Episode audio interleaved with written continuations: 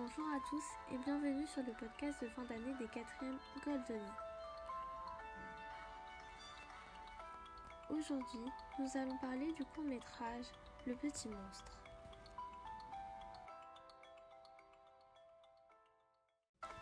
Le Petit Monstre dure 21 minutes. Il a été publié le 25 septembre 2018. Sa réalisatrice et scénariste est Anaïs Vacher. Les interprètes sont Raphaël Descrac qui joue Léo et Aurélia Poirier qui joue Amy.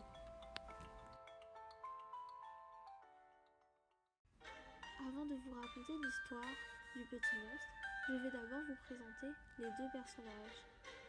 En premier, nous avons Léo, un livreur. Il y a ensuite Amy inspirée de Mercedes Adams dans la famille Adams, une jeune femme d'une vingtaine d'années, jolie et mystérieuse. Elle vit cloîtrée dans son appartement. Maintenant, je vais vous raconter l'histoire que raconte le petit monstre. Le petit monstre raconte l'histoire de Léo, un livreur qui va tomber sous le charme d'une de ses clientes Amy. Léo réussit finalement à obtenir un rendez-vous chez elle. Il découvre son appartement sombre, dans un décor ancien, avec des meubles vieux, de même que la télé, ainsi que des films d'Alfred Hitchcock. Pause. Alfred Hitchcock est un réalisateur américain et britannique. Il a tourné beaucoup de films d'horreur comme Psychose. On l'appelle le maître du suspense. C'est donc pour cela qu'il y a cette référence. On reprend. En arrivant, Léo entend un bruit étrange et Amy va essayer de cacher son secret. La jeune femme change de sujet rapidement et part ensuite dans la cuisine pour chercher des boissons. Le livreur en profite donc pour chercher d'où vient ce bruit étrange. Elle va donc lui révéler son secret qui est qu'elle abrite un animal pas très commun. Son animal ressemble à un monstre avec des poils noirs et de grands yeux dorés. Il reste tout de même mignon avec sa petite taille. Suite à la découverte, Léo, stressé et effrayé, tente de partir mais il reste finalement regarder un film en noir et blanc, avec Amy et le petit monstre.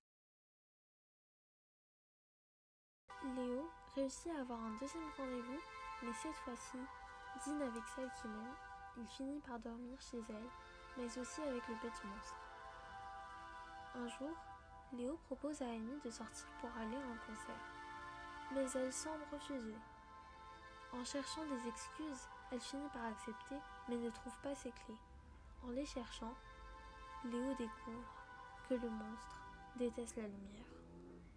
Pour ne pas le décevoir, Amy propose donc à Léo de rester chez elle et de commander des pizzas. Les deux tourtereaux vont commencer à se voir régulièrement.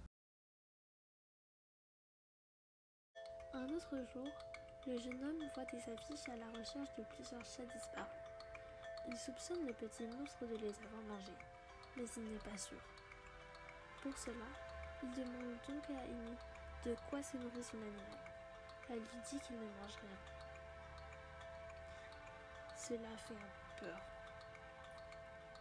Mais un autre jour, suite à la perte des clés de l'appartement, Léo change la serrure de l'appartement, puis va aider Amy à préparer le dîner.